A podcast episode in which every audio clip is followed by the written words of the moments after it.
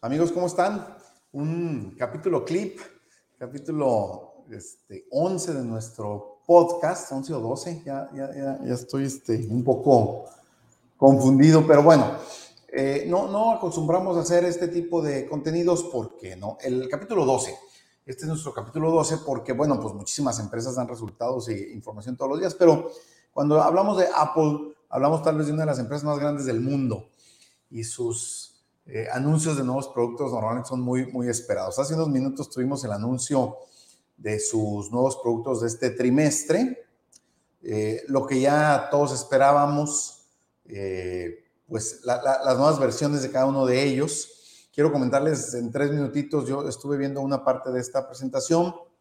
Evidentemente se lanza el nuevo teléfono la versión 14 y 14 Pro una nueva versión de eh, audífonos inalámbricos, los AirPods, eh, un nuevo reloj, el eh, Apple Watch, versiones nuevas, en tres versiones, si mal no recuerdo, la, la, serie 8, la serie SE y este que le llaman el Ultra Watch, ahorita les comento rápidamente.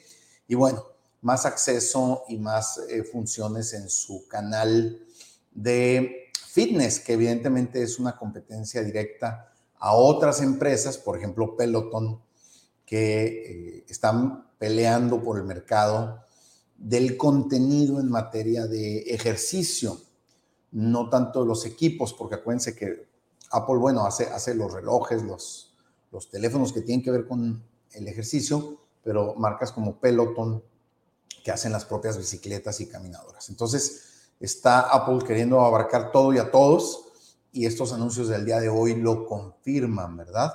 Este, quiero básicamente comentarles sobre dos o tres cosas que a mí me llamaron la atención.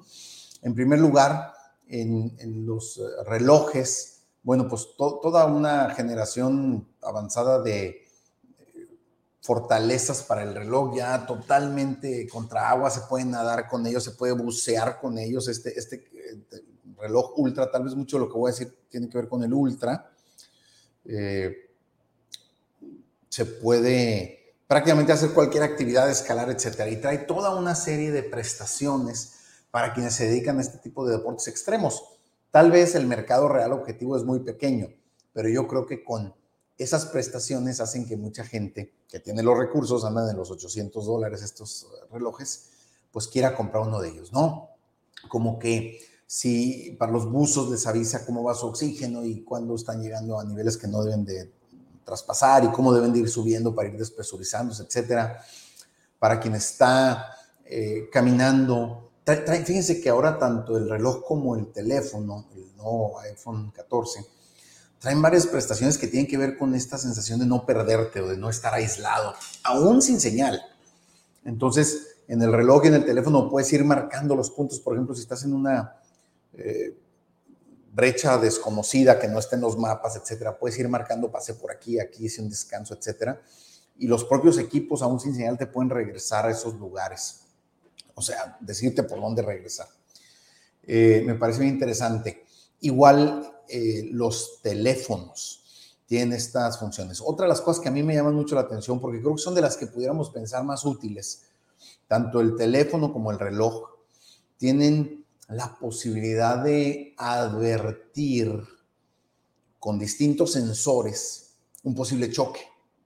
O sea, si traes puesto el reloj, si tu teléfono está en el carro, los sensores de los aparatos, tanto el reloj como el teléfono, los hacen identificar con claridad movimientos tan bruscos o incluso escuchaba que en el reloj cambios en la presión atmosférica del carro por, por la violencia de la activación de una bolsa de aire, que entonces los equipos podrían estar marcando a números de emergencia aún sin, si tú estás inconsciente. Esas cosas se me hacen que son interesantes porque pues prestaciones para los buzos o para quien sube el Everest están padres, pero no creo que todo el mundo las usemos todos los días. En cambio, que un equipo identifique de cierta forma que tuviste un choque, que pudieras estar en riesgo, eso sí me parece muy útil todo mundo lo podríamos necesitarlo todos los días. Eh, para el reloj también, por lo menos en la versión ultra, pues hablan de varios días de, uso por batería, o sea que la batería duraría varios días de uso normal, no, no, por jornada como es hoy en día, ¿no? Y incluso, bueno, en el reloj presentaron distintos tipos de eh, extensibles relacionados con el uso que le puedas dar. Así se llaman incluso, ¿no?